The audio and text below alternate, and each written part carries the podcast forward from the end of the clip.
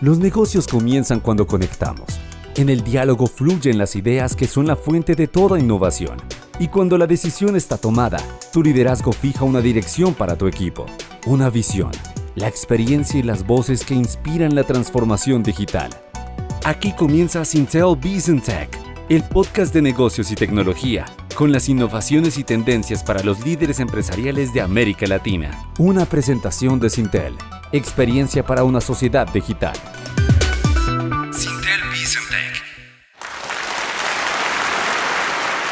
Bienvenidos a este episodio en vivo de Sintel Bizantec, el podcast de Sintel que tenemos el gusto de presentarles aquí desde Andicom 2023. Mi nombre es María Cristina Montoya y doy la bienvenida a los líderes empresariales, tecnológicos e innovadores que dan inicio a este nuevo podcast de Sintel que traerá cada semana las noticias y el contexto del ámbito digital de América Latina. Y uno de estos temas de importancia en el ámbito tecnológico es justamente la ciberseguridad. Por eso en este panel de amenazas y ataques cibernéticos que enfrentan las empresas, que incluso pueden afectar sus operaciones, impactar los resultados de negocio y causa vulnerabilidades a sus clientes.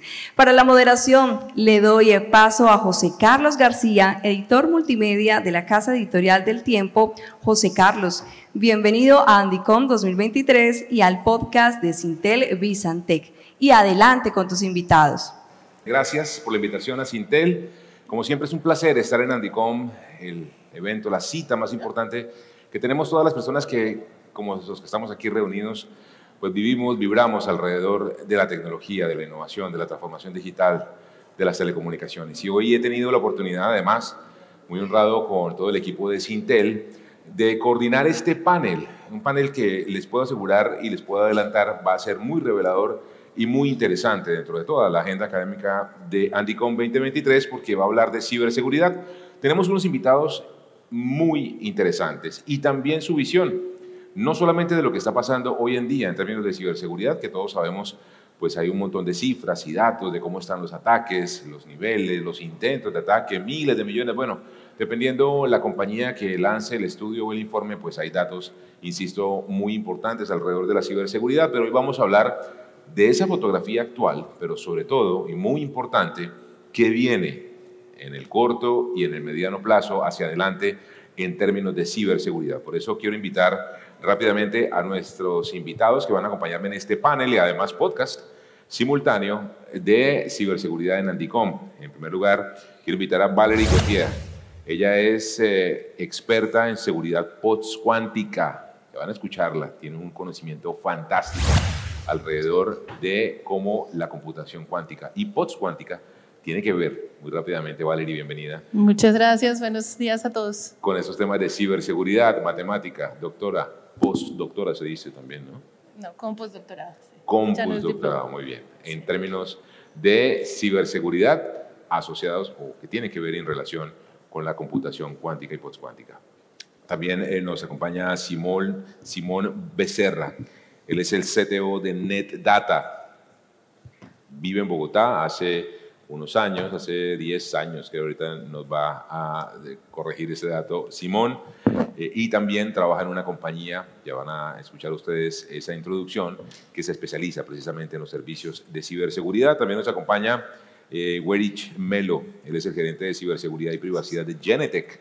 Saben ustedes, una compañía muy importante de ciberseguridad, además especializada y enfocada en seguridad física. Y vamos a entender cómo la ciberseguridad, la seguridad y la data en términos de código y software tienen que ver muchísimo. Y hoy en día los vemos, eh, los vemos eh, en la misma línea y no es así con la seguridad perimetral, la seguridad física y de los accesos y demás. Y finalmente quiero invitar a eh, al señor eh, Nicolás Figueras. Él es el General Manager para Latinoamérica de Jamf, una compañía también dedicada en temas de ciberseguridad, pero que tiene que ver con movilidad. Saben ustedes, la movilidad tan importante, tan presente, tan omnipresente en, en, nuestra vida diaria. Saben ustedes que en Colombia, solo en Colombia, la penetración móvil es del 140%. Hay más celulares que colombianos en nuestro país. Así que por eso también tenemos un experto invitado en este panel. Eh, para quienes, por supuesto, nos siguen en nuestras redes sociales, recuerden que en numeral Andicom 2023 pueden compartir parte del conocimiento que vamos a tener en este panel de ciberseguridad. Y quiero comenzar muy rápidamente preguntándoles a cada uno de ustedes para que nuestros ustedes, nuestros asistentes y oyentes en el podcast, sepan exactamente quiénes están acá y qué hacen en su día a día. Por supuesto, voy a comenzar con Valerie, Valerie Gautier. Eh, quien trabaja en la Universidad de los Andes, hoy en día dedicada al mundo de la academia, porque necesitamos mucha gente experta en este mundo de la ciberseguridad y la computación cuántica y postcuántica. Es profesora de seguridad postcuántica de la Universidad de los Andes. ¿Quiénes son aquí uniandinos? Bueno, muy bien, hay gente todavía. Ahí tienes un exalumno de la universidad. Gracias. Valerie, bienvenida. Muchísimas gracias. Gracias por la invitación. Bueno, cuéntanos, ¿cuál es tu formación y qué haces tú hoy en día en términos eh, académicos en la Universidad de los Andes? Eh, yo soy matemática, estudié seis semestres de electrónica también al tiempo y decidí quedarme en matemáticas eh, y después decidí hacer una maestría en teoría de números algebraica, así lo más puro, del Erasmus Mundus, que, que, si todavía hay gente que quiere hacer una maestría se la recomiendo mucho, de la comunidad europea, era un año en Francia, un año en Italia, y ahí dije, no, yo no quiero más matemáticas puras, eh, necesito algo más aplicado, donde la comunidad sea más grande y descubrí la criptografía. Entonces decidí hacer el doctorado en criptografía y había una opción en Dinamarca, en la DTU, que es como la Universidad Técnica de Dinamarca, en Copenhague. Estuve allá tres años haciendo el doctorado y mi estancia por fuera, porque pues ya era por fuera, pero tenía que ser fuera de Copenhague, fue en el INRIA en París realmente en Versalles. Eh, fue muy interesante porque era descubrir las matemáticas aplicadas y las ciencias de la computación, realmente ese match, que es donde, donde yo me siento más cómoda. Eh, y ahí hice mi doctorado en criptografía postcuántica, hice mi, mi pasantía en eso. Eh, después me quedé en Francia haciendo un postdoc, después me volví a Colombia por motivos de familia, quería volver al país. hice un año en matemáticas en los Andes pues de postdoc y de ahí entonces me fui a la Universidad del Rosario y ayudé a montar el Departamento de Matemáticas Aplicadas y Ciencias de la Computación, a la creación de la, ingeniería, de la Escuela de Ingeniería, Ciencia y Tecnología, entonces paré la investigación y fue más como crear estas nuevas áreas en el país y ahí okay. para ser políticamente correcta, decidí cambiar y, y, volver otra vez a, a, una universidad donde pudiera seguir haciendo investigación. Entonces, eh, hace año y medio volví a los Andes y volví a ingenierías. Y ha sido una experiencia muy bonita de, volver a casa, volver a un sitio muy aplicado, ver que en matemáticas quieren hacer matemáticas aplicadas, que en ingenierías la criptografía ya no es una caja negra. Hay estudiantes fabulosos y, la idea es montar ahí un grupo de criptografía, de criptografía postcuántica, eh, y apoyar a, a que seamos más en Colombia generando conocimiento pero que la universidad no sea un hilo solito, sino de verdad, gracias por la invitación. Tenemos que estar en contacto con las empresas, con el gobierno, porque igual nosotros formamos gente para que trabaje en la vida real, si llamamos la academia un mundo todavía muy teórico. Entonces, ese es, ese es mi trabajo.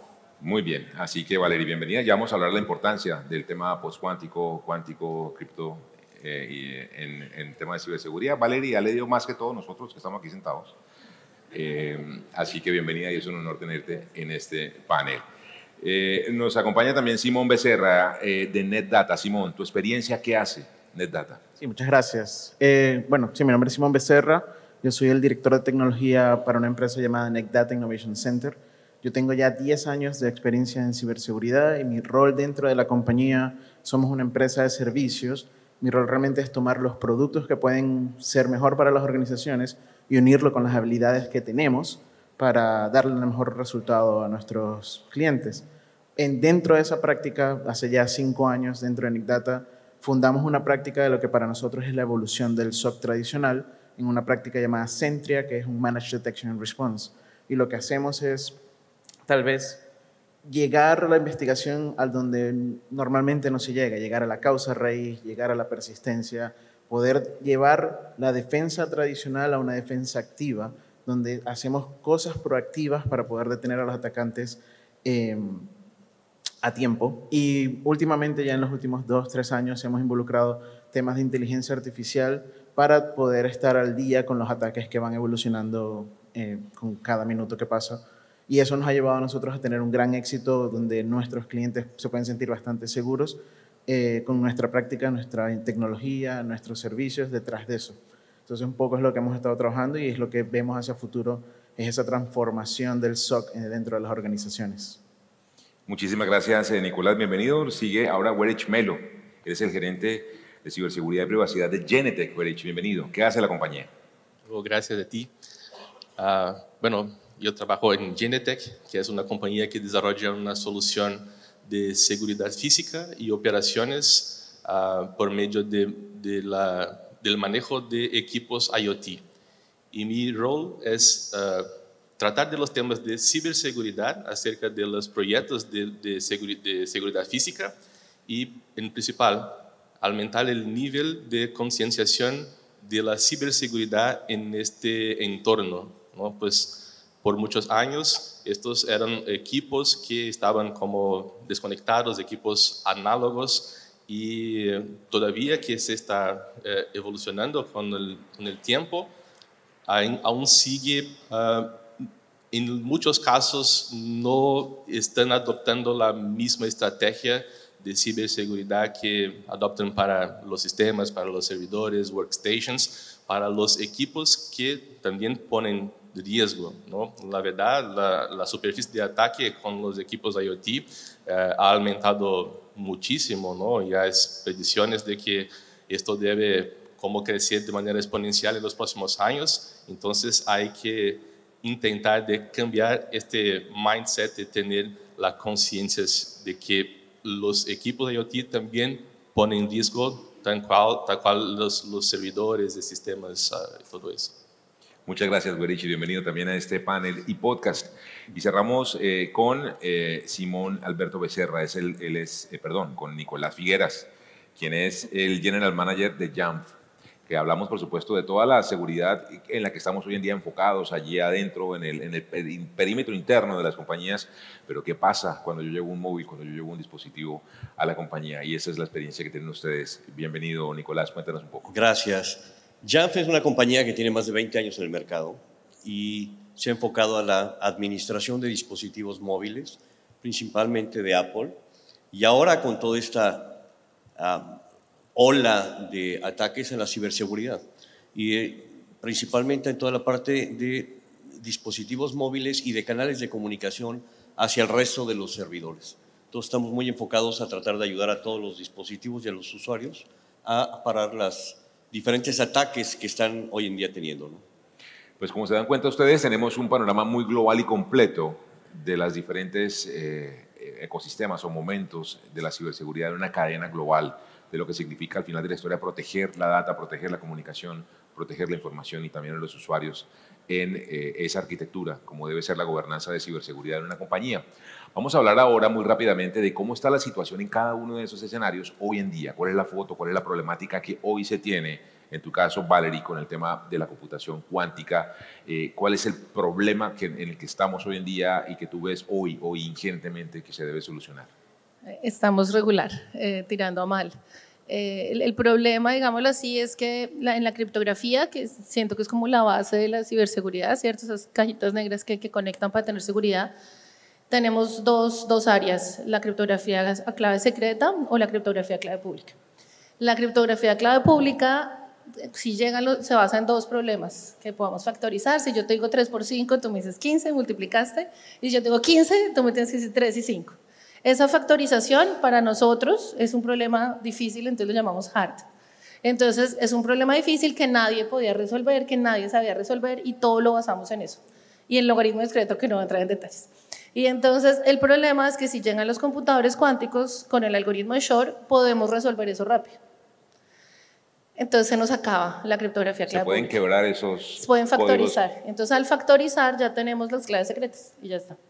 ¿Y, y qué hemos eh, encriptado pues un montón de información. Todo, sí. Comunicaciones, de dispositivos. Ellos te van a decir más fácil que yo todo lo que se hace con criptografía clave pública. Entonces, pues, ¿qué? Nos vamos a quedar sin eso. O sea, básicamente nos tenemos que devolver a debajo de un puente, entregarse una clave secreta. No es tan así, pero sí es dramático. Entonces, al comienzo decían, no, pero no va a llegar, no va a llegar, tranquilo, no va a llegar. En el 2016, la NIST dijo, sí, sí van a llegar, no sabemos cuándo van a llegar, pero tenemos que buscar un estándar. Cuando en criptografía es difícil uno decir, mire, este es el algoritmo y esta es la prueba de seguridad. Uno dice, este es el algoritmo y espera a ver si alguien allá dice, yo se lo ataqué. O si nadie lo ataca, uno dice, ve, esto es como que está seguro. Pero tengo que estar seguro que alguien esté tratando de atacarlo. Entonces la NIST hace unos concursos y dice, vamos a buscar un estándar. Entonces en el 90 y pico, 99, dijeron, vamos a sacar el estándar simétrico, el de este lado. Y eso se demoraron unos años y dijo, necesitamos que tengan claves de estos tamaños, muy específicos. En el 2016 dijo, necesitamos un estándar y básicamente lo que ustedes quieran. Y no importa que no sea, o sea, fueron súper amplios porque estábamos muy perdidos. Hay cuatro familias de, problemas así que ya no son hard, sino NP completos, como mucho más difíciles, digámoslo así. Entonces está teoría de códigos, que es en las que yo trabajo, látices, que por ejemplo IBM le apostó a látices, está otra que se llama multivariado, hay dos profesores en la Nacional de Medellín, aquí en Colombia, que trabajan en eso. Eh, y la otra que eran isogenias, que era como tratar de revivir lo que se estaba haciendo desde antes. Avanzó este concurso, a finales del año pasado mataron todo lo que se había presentado en Isogenias, es decir, que todos los criptógrafos que llevaban 40, 50 años trabajando en esto, como que quedaron despachados o el que acaba de terminar un doctorado estaba en drama absoluto. Eh, y terminó el concurso este año con una respuesta un poquito triste que fue, no conseguimos nada. Wow. Conseguimos una manera de entregarnos la clave secreta, trabajen con eso, o sea, váyanse asimétrico. Y para asimétrico necesitamos claves más grandes y métale más rondas. Y entonces es un problema terrible para IoT, porque en IoT uno ya tenía cosas muy grandes. Entonces esa, o sea, esa imagen de una persona en una moto con un sofá atrás, si tú antes andabas en camión, echar un sofá no había lío, pero si ya vas en moto, echar un sofá, eso es mala idea, porque pierdes todo, toda tu flexibilidad.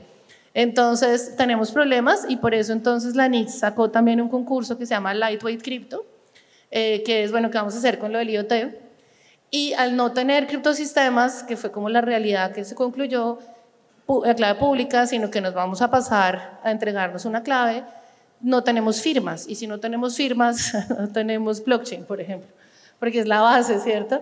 Entonces, ¿qué hacemos? Entonces, junio del 2023, este año, se lanza el concurso y pues hay 40 firmas en este momento. Entonces, lo que yo trabajo es en, analizar la seguridad, como, como la, la buena, mala, que ataca criptosistemas y mira si esto sí está bien, si está mal, hemos hecho ataques, y, pero digamos que en el buen sentido, publicamos el ataque, ¿cierto? Para, mientras que ensayamos si eso está seguro o no está seguro.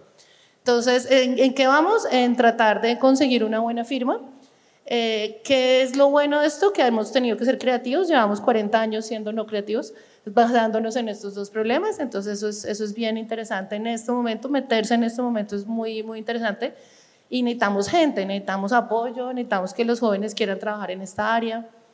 Y esto también nos genera como preguntas hacia, por ejemplo, blockchain. Entonces, sí, listo, eso está descentralizado, buenísimo. ¿Y cómo vamos a actualizar Bitcoin? Porque pues hay que meterle un blockchain postcuántico, ¿cierto? Pues se puede, pero eso es demoradísimo, eso es complicado, o sea, no es como que el gerente diga, paga todo, cambiamos esto y actualice. Entonces, eh, entonces, pues es seductor también porque es un buen problema. Entonces, en esas estamos. Okay. Básicamente, que es la base estructural, nada más y nada menos que de la comunicación encriptada de todo, de absolutamente todo, lo físico, lo lógico y demás. ¿Por qué? Porque además, lo saben ustedes, en la industria de ciberseguridad, esta es una carrera constante entre el lado oscuro y el lado claro, en términos tecnológicos. El lado oscuro también está pensando y también está adquiriendo tecnología y también está avanzando y también está aprendiendo. Ellos están guardando toda la información en este momento en bunkers para que el momento en que existe ese computador cuántico puedan leer todo lo que hemos estado teniendo. O sea, o sea ya estamos tarde, estamos muy tarde. Ok, no se asusten. Trabajar en esto. No se asusten porque para eso tenemos a Valerie y gente como Valerie que está trabajando, trabajando y necesitamos más gente que está trabajando en esa tremenda problemática, más bien en ese tremendo reto, poniéndolo de manera propositiva, porque como les decíamos, la industria de ciberseguridad está en esa constante lucha entre el bien y el mal, entendiendo cómo la tecnología avanza para ambos lados. Y en ese sentido le quiero preguntar a Simón, eh, dentro de la situación actual, puntualmente, cómo está precisamente eh, ese entendimiento de, las necesidades de protección de las compañías de cara a cómo también está creciendo las competencias negativas del, cibercrimen eh, y cómo las compañías hoy en día luchan con esa situación. Súper, súper, muchas gracias por la pregunta. Sí, efectivamente, nosotros desde Centria tenemos, o desde NECDATA, nuestra área de, investigación, tenemos el privilegio, si lo podemos llamar privilegio, de, estar todos los días en las trincheras, tomando eventos, haciendo investigaciones y viendo qué, se puede ver en el, en el, mundo moderno hoy con la introducción de inteligencia artificial. Vemos cómo los atacantes cambian sus maneras, se vuelven más inteligentes. ¿sí? Ya digamos que el ransomware, que era el gran miedo que teníamos todos hace cinco años, ocho ocho años, cambia un poco, baja la popularidad, los atacantes se dan cuenta que es más rentable ser silencioso dentro de una red, pero con la venida de nuevas tecnologías, los atacantes tienen que volverse más inteligentes y utilizan la inteligencia artificial para cambiar sus métodos. Ya no utilizan, por ejemplo, si hablamos de un phishing, lo que conocemos como un phishing, el atacante viene y normalmente el phishing uno lo podía detectar porque había un error ortográfico o estaba redactado de una manera que se notaba que no era su idioma nativo y ahora usan ChatGPT, inteligencia artificial eh, generativa, para crear un correo que pues exactamente como humano, sin errores y no se detecta tan fácilmente. Eh, para crear sus canales de comando y control, crean dominios completamente nuevos de una vez a través de inteligencia artificial donde un, humano no tiene que hacerlo y eso crea nuevos retos para las compañías, para las organizaciones y lo que se ha visto es un poco, eh, Garner menciona un tema de Cybersecurity Mesh, una malla de ciberseguridad que consolide una plataforma de seguridad que pueda ser autónoma y hablar entre sí, que tenga un punto central de datos e inteligencia artificial que pueda reaccionar. Y lo que se busca hoy en día, lo que estamos viendo las organizaciones, lo que nosotros también dentro de NICDATA estamos tratando de apoyar a la adopción, es ese modelo autónomo de ciberseguridad que permita las 100 millones de alertas que llegan en promedio a un SOC, que el 85% de eso sea automatizado, sea respondido a la misma velocidad que te están atacando, que es la velocidad de la máquina, y solamente te quede ese 15% que un agente, un humano realmente tenga que investigar y llegar a esa causa raíz. Y ahí es cuando estamos hablando de ataques ya avanzados, que tienen persistencia, ya es un humano detrás de ese ataque que realmente te quiere hacer daño y necesitas un humano que te quiera defender. Eso es un poco lo que se, va a ver a futuro, digamos los, los próximos cinco años, vamos a ver mucha tendencia a consolidación de herramientas que realmente puedan colaborar entre sí de manera autónoma, sin ningún tipo de humano que tenga que intervenir. Y realmente vamos a inclusive tarde porque ya los atacantes están haciendo eso.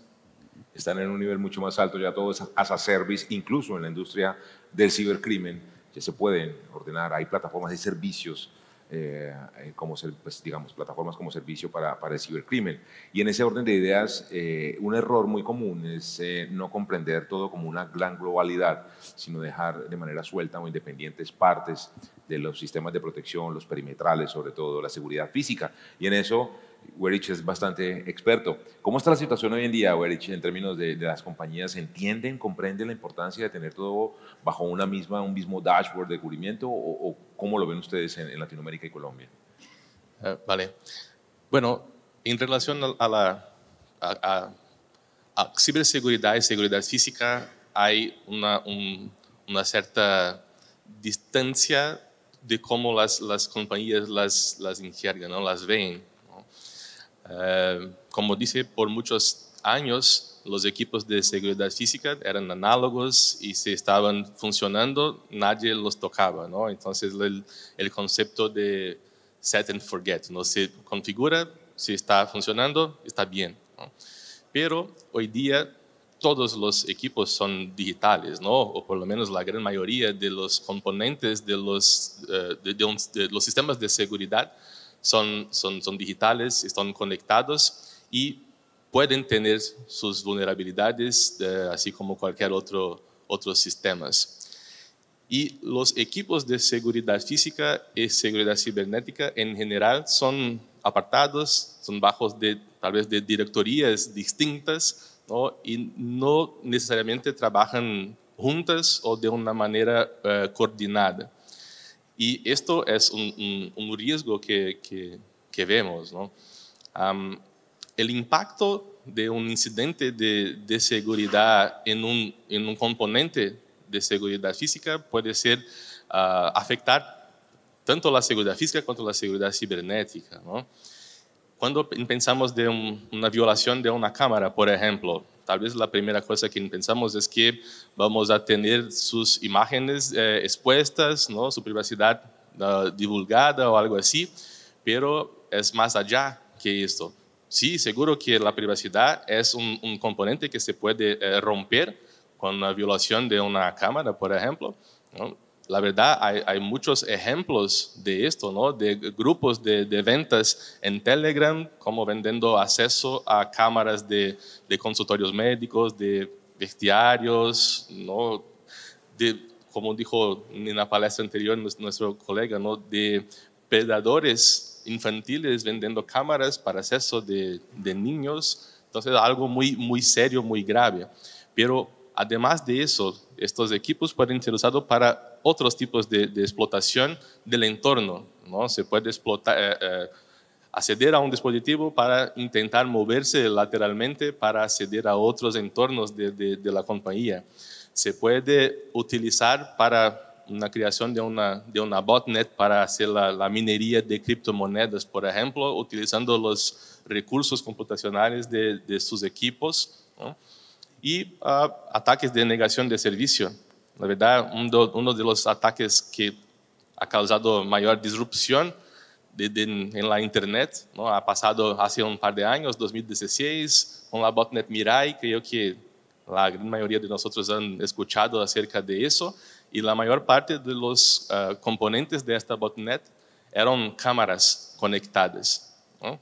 Y vale, ya se pasaron a mucho tiempo, ¿no? siete años después de, de, del ataque, casi siete años del ataque, pero todavía en diciembre del último año aún habían 80 mil cámaras vulnerables a este mismo uh, malware de Mirai.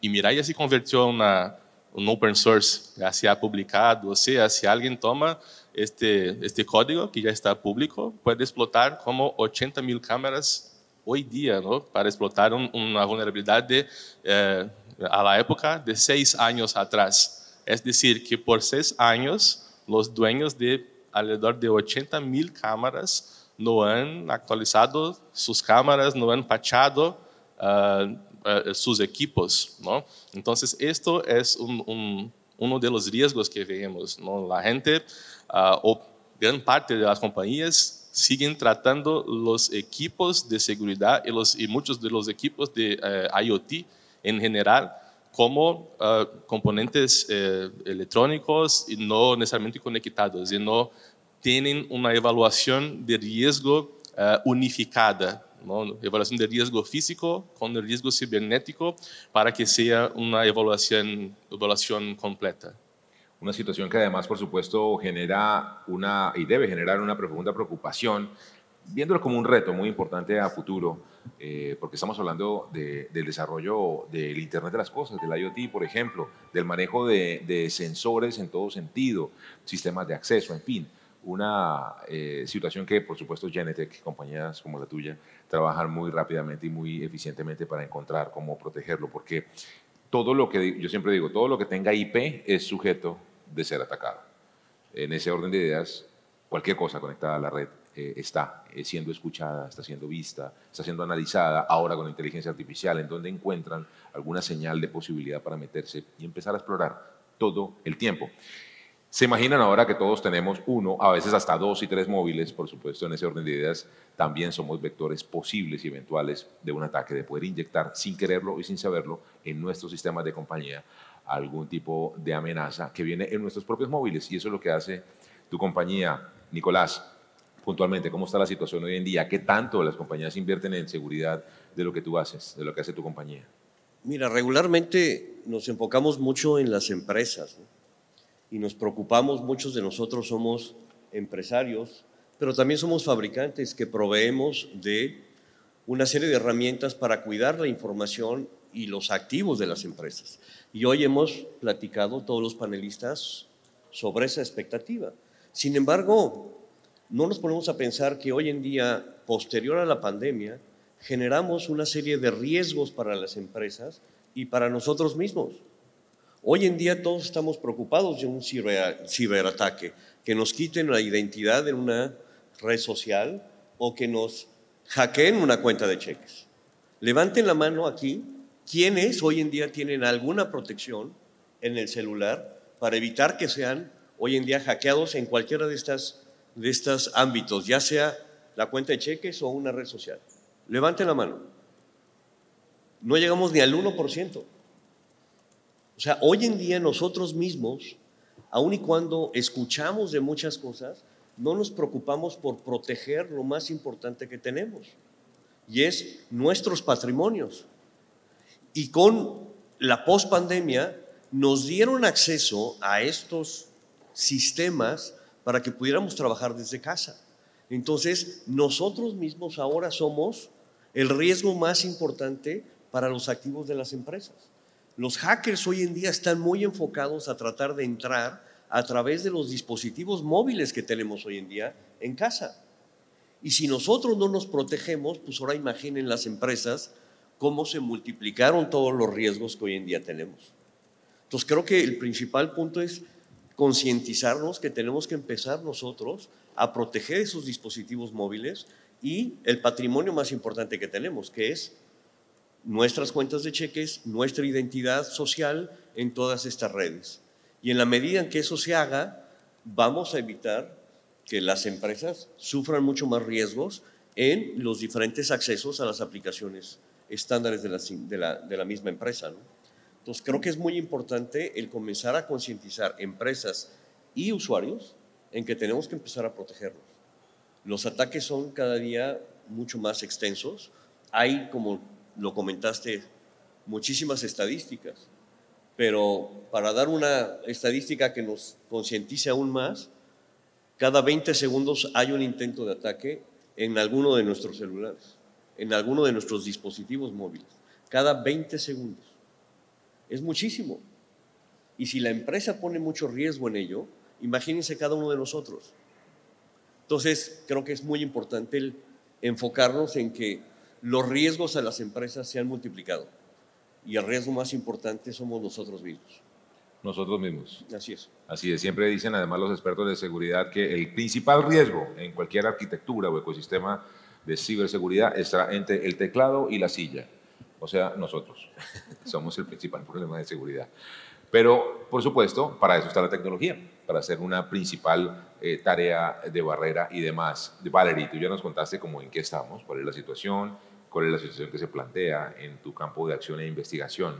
Pensemos un poco a futuro, qué pasa, qué viene eh, si no logramos llegar a esos niveles de educación, de formación, de tener el talento eh, y de tener además el compromiso de la política pública. Tú me mencionabas ahorita eh, que nos tomábamos un café, temas, por ejemplo, ¿ustedes se imaginan cuando llegue el voto electrónico? cuando lleguen los carros inteligentes, cuando nos metamos de cabeza en las ciudades inteligentes con sensores que controlan el tráfico, que controlan temas de e-health o salud. Bueno, en fin, estamos hablando de básicamente la base estructural de lo que es la revolución y la transformación digital. Bueno, ¿qué pasa? Adelante. Síguenos asustando, por favor, Valeria. Sí, yo siendo, tiendo a ser un poquito así eh, apocalíptica. No, hombre. Pues yo, pues, digamos que al fin, digamos que bueno, voy a empezar positivamente, en positivo al final yo creo que nos adaptamos, así como en el año 2000 que todos los aviones iban a caer, ¿se acuerdan? Pues no se cayeron, ¿sí? O sea, yo creo que vamos a hacer lo mejor que podamos. Entonces, en esa respuesta, por ejemplo, Google empezó desde el 2017 a hacer ensayos para tener ya, una vez llegue el opus cuántico, vamos a poder implementarlo, solo que no ha llegado, ¿cierto? Entonces, ¿qué hace? Pues le meten plata a investigación, ¿cierto? A nivel internacional. Entonces, creo que eso es lo que hay que hacer, ¿cierto? Tenemos que tener mucha más comunicación el problema es que esto tiene unos tiempos, mientras que alguien propone el criptosistema, la gente trata de atacarlo, la gente le cree, pasamos luego a la implementación y luego esto tiene que llegar, es, bonito porque va desde los matemáticos hasta los electrónicos, pasando en la mitad por el software, ¿cierto? Esto tiene que quedar implementado. Entonces, eh, tenemos que irnos preparando, tenemos que hablar, no podemos quedar como la persona que hace el algoritmo contra un tablero y no, y, no interactuar, venir a esos espacios, generar esa conciencia de que nos hace falta.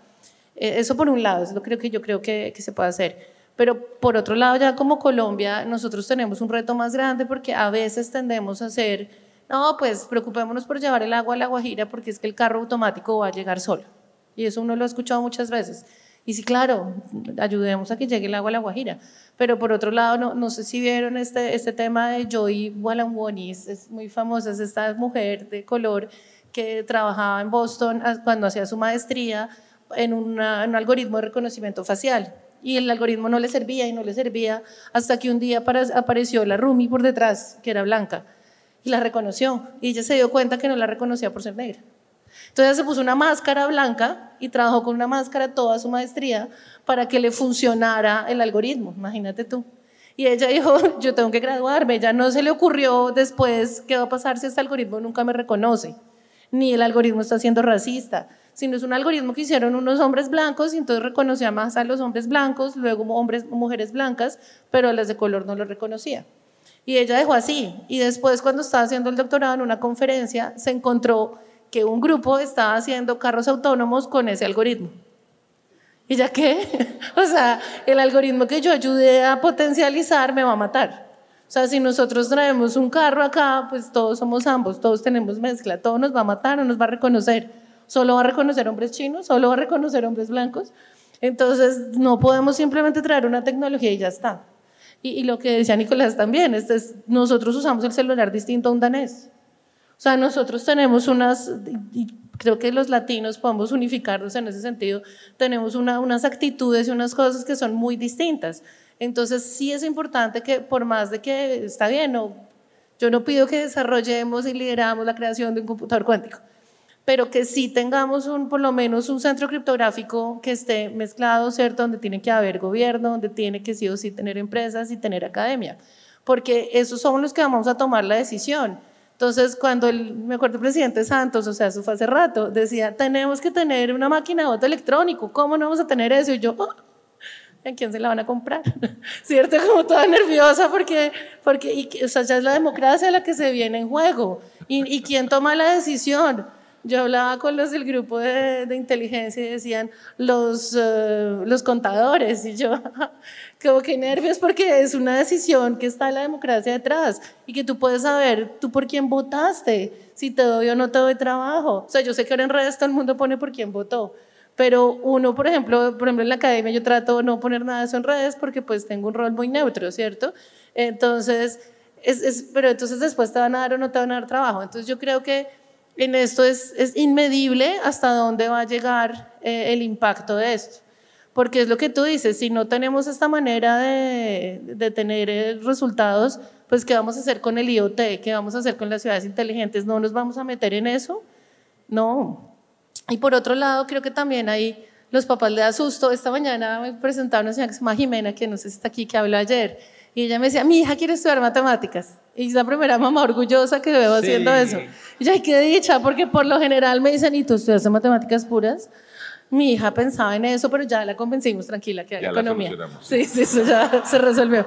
Entonces, es, déjenlo ser, por ella quiere más hacer ciencia de datos. Creo que es importante que, que quitemos esos mitos a esas carreras que vamos a quedar. Yo, yo misma tuve, yo por eso estudié electrónica seis semestres hasta que me ofrecieron trabajo como matemática. Dije, ah, no, si yo estaba en ingeniería para tener trabajo, trabajo como actuaria, que pagaban muy bien en esa época como matemática. Entonces, yo creo que y también lo mismo, ahora si no todo es plata. Eh, yo sé que en la academia a mí me pagan menos. Ayer en el almuerzo un señor me decía, tú sabes que lo que te pagan es lo que le pagan a un vendedor de mi empresa en Cali, ¿cierto? Y yo, sí, yo sé. o sea, lo tengo súper consciente. Y si me hubiera ido para Abu Dhabi me pagarían triple. Pero, pero pues vi una vida muy tranquila, ¿cierto? Entonces, y, y y convencida de que ese conocimiento vale la pena. y que hay que tener gente que investigue. Claro, pero, pero no tenemos que esperar a todos los que no nos importe la plata y que tengamos un amor al arte, nos deberían pagar más en la academia. No se debería, el gobierno debería darle plata a la investigación pura y las empresas deberían dar plata para la investigación aplicada. Mira, de los 34 en, en, Dinamarca lo tienen muy claro el modelo de 34 estudiantes que éramos, 32 estaban pagos por la empresa. Entonces estaba Boeing que le pagaba los geómetras. Mira, nomás estas botellitas, esta rosquita, cuando yo era chiquita, yo no sé qué edad tengan, pero a mí me tocaba termos porque esto no existía cuando yo era niña y se me regaba el jugo y era lo peor. Cuando esto existió, mi mamá era muy feliz. Yo no entendía por qué. y claro, porque ya no se me regaba el jugo. Y eso, eso es una patente de un danés que hizo esta, esta, la geometría de la, de la rosquita, un geómetra, que gracias a ese geómetra podemos cargar agua y no se nos riega. yo lo uso todos los días, qué raquera. Y lo patentó, ¿cierto? Entonces, me parece súper importante. Entonces las empresas le dan plata para que eso haga y el gobierno, por ejemplo el mío, que era postcuántico, estaba pago por el gobierno porque no era algo que las empresas ya estuvieran viendo.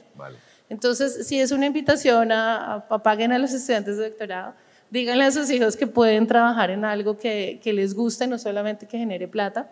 Eh, porque sí necesitamos gente que trabaje en esto y, que, y que, vuelvan al país o, o, que no se vayan. Vale, muy bien Valeria, muchas gracias.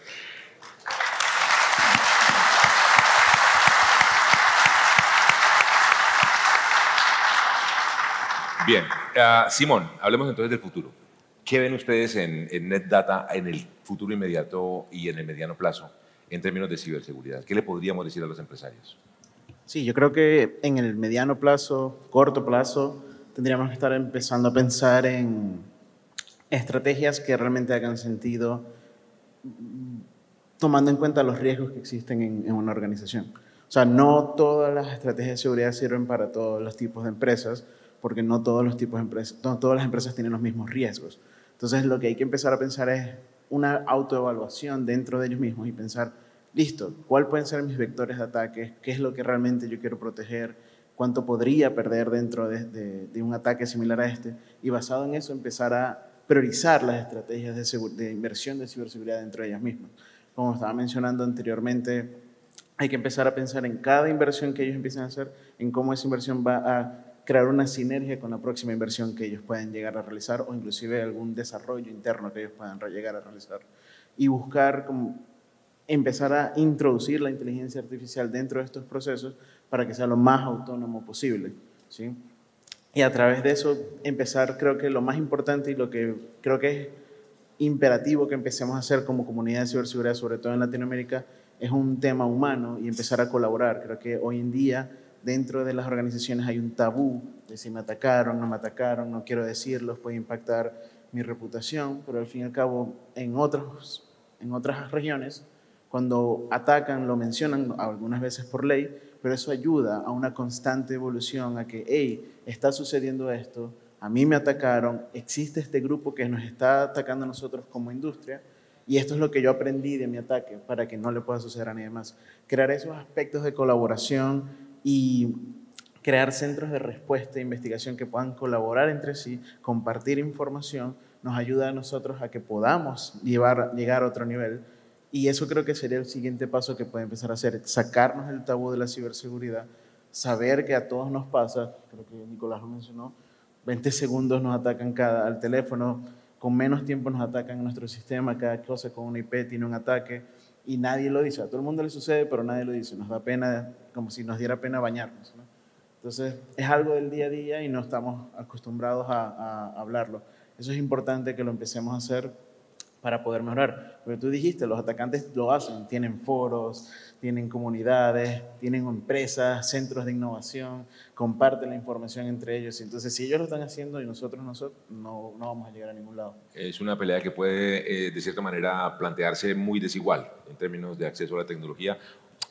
No de acceso a la tecnología, de la importancia que el empresariado debe darle, que debería ser exactamente igual o superior a la que la industria de cibercrimen le da al uso de la apropiación de la tecnología, a la capacitación, como tú dices, que, que es muy válido. Eh, Werich, eh, en el caso tuyo, ¿cómo ves eh, la situación eh, eh, en el mediano plazo? ¿Qué va a pasar? ¿Qué crees tú que por dónde va a ser cada vez más complejo? ¿Cuál es el reto más importante? Vale.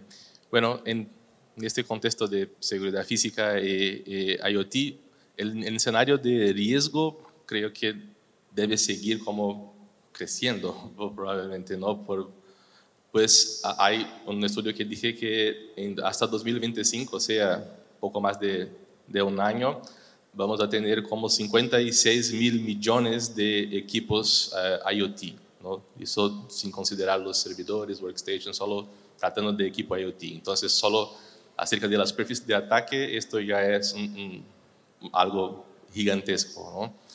Y este, esta gran cantidad y este mercado que sigue creciendo probablemente va a atraer nuevos fabricantes, tal vez algunos fabricantes no tan robustos y que no se dediquen tanto al tema de, de, de seguridad por defecto, de seguridad por, por design, ¿no? Entonces, um, es probable que vamos a ver siguiendo creciendo el número de, de vulnerabilidades y de explotación de esas vulnerabilidades. Lo que se puede hacer ¿no? para disminuir o para mitigar estos, este, estos riesgos. En primero, creo que la concienciación, como dijo nuestro colega, ¿no? la concienciación de las compañías es fundamental, pero también de las personas. ¿no? Nosotros somos la, la parte más vulnerable. Eh, no por necesariamente ser el elo más fraco, como algunas personas eh, costuman decir, mas por el elo más explotado. ¿no? Entonces los atacantes explotan nuestra, nuestra naturaleza humana de intentar resolver las cosas lo más rápido posible, intentar ayudar a las personas. Si recibimos un correo de, no sé, de nuestra gerencia solicitando que hagamos algo, intentamos como hacerlo lo más rápido posible, pero tenemos los temas de los uh, emails, emails corporativos, corporativos comprometidos, ¿no? Vídeos de email compromised, que es un riesgo muy alto y que es una, una estrategia muy eficiente de, de, phishing o de spear phishing, ¿no? Para hacer con que las personas hagan algo uh, rápido. Y esto es una explotación de la persona, no de los sistemas. Entonces la gente también hay que ser concientizada, ¿no? Hay que tener, la concienciación de la gente en todos los niveles. Entonces, sin duda, son necesarios los expertos en las áreas más difíciles de tener los expertos, entonces son necesarios, pero la concienciación de los usuarios en general también es fundamental, ¿no? el, el, punto que eh, yo dije en el principio, ¿no? el mindset, ¿no? hay que cambiar el mindset. Las compañías siguen invirtiendo, ¿no? podrían invertir más, seguro que sí, ¿no? pero hay un estudio que dice que poco más de 10% de los presupuestos, del presupuesto de la compañía, de, eh, presupuesto de, de IT de una compañía, es invertido en la seguridad, ciberseguridad. ¿no? pero la cantidad de incidentes, de eventos sigue creciendo conforme crecen los invertimientos, ¿no? Entonces hay que cambiar algo para, que, para intentar invertir la situación. Yo creo que la concienciación de, de los usuarios sea un medio ¿no? para crear esta, uh, esta cultura de seguridad y no solo campañas de concienciación, pero la verdad una cultura de seguridad. Del otro lado, directamente hablando de, de, acciones más directas, tal vez de más corto y medio plazo, uh, podemos hablar de las tecnologías, ¿no? de herramientas, como estaban hablando los, los compañeros, para dejar más fácil el, uh, el, el, mantenimiento de los sistemas. En mi uh, área de actuación, por ejemplo, como les dije, es muy usual que los usuarios, los dueños, no hagan las actualizaciones con mucha frecuencia, ¿no? Entonces, tener como herramienta que automatice el proceso de uh, actualización, herramientas que automatice el proceso del cambio de contraseña. Hoy día todos, las, o casi todas las compañías utilizan políticas de cambio de contraseña para los usuarios, pero y para los equipos, ¿no? Muchos equipos la verdad, 27% de los equipos IoT utilizan la contraseña de, defecto. No cambian, nunca han cambiado la contraseña. Entonces, una herramienta que maneje las contraseñas de los equipos, que maneje la actualización, que torne más fácil o lo más automatizado posible el mantenimiento de, los equipos puede disminuir este riesgo, además de la, de la cantidad de, de la superficie siga creciendo.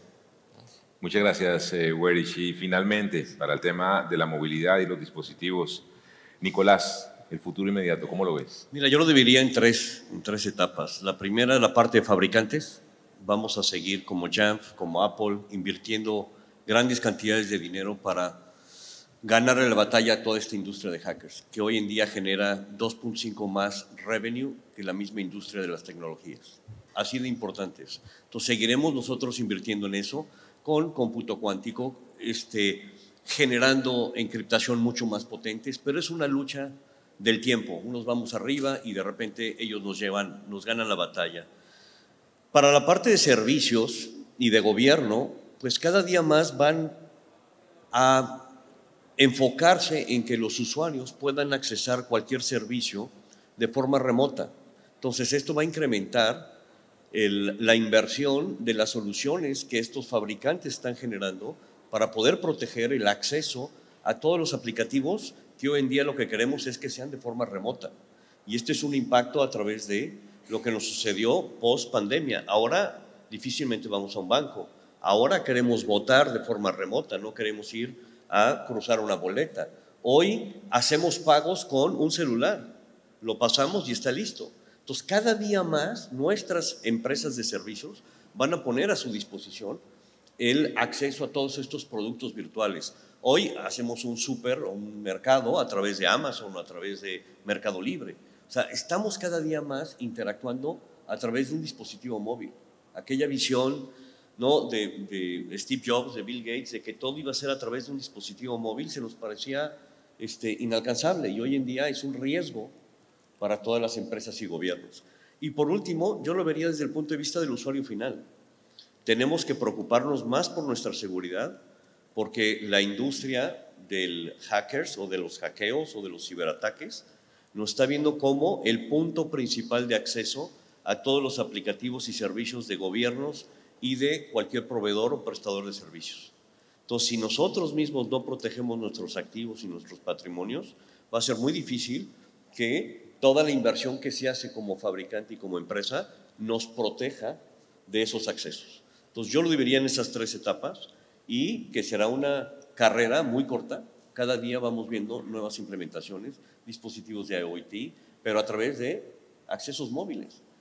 El móvil se, se está convirtiendo en mi identidad para acceso a todo lo que hemos venido hablando. Entonces creo que es muy importante hoy las diferentes tecnologías y servicios que hemos comentado para que las empresas y los usuarios se protejan, se preparen. Pues muy bien, muchísimas gracias a todos. Se nos acabó el tiempo. Saben ustedes que quedamos todos aquí en familia en Andicom 2023. Si quieren hablar con Valerie, si quieren hablar también eh, con Simón o con Werich o con, Simón, o con eh, Nicolás, estamos todos disponibles para poder conversar más de estos temas de ciberseguridad. Muchísimas gracias por haber estado con nosotros y por supuesto sigan con Andicom 2023.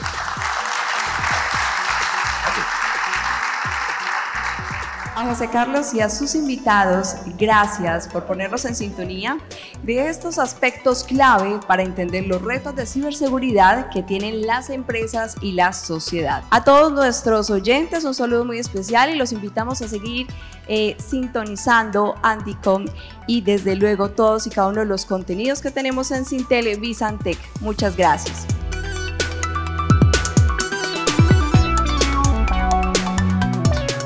Sintel Vicentec es una producción de DJPs para Sintel. Por Sintel, Mario Castaño, director técnico. María Cristina Montoya, host principal. Carlos Sanabria, director de contenidos y creatividad. David Yepes, CEO y productor ejecutivo. Andrés Macías, voiceover. Gracias por escuchar. Hasta la próxima.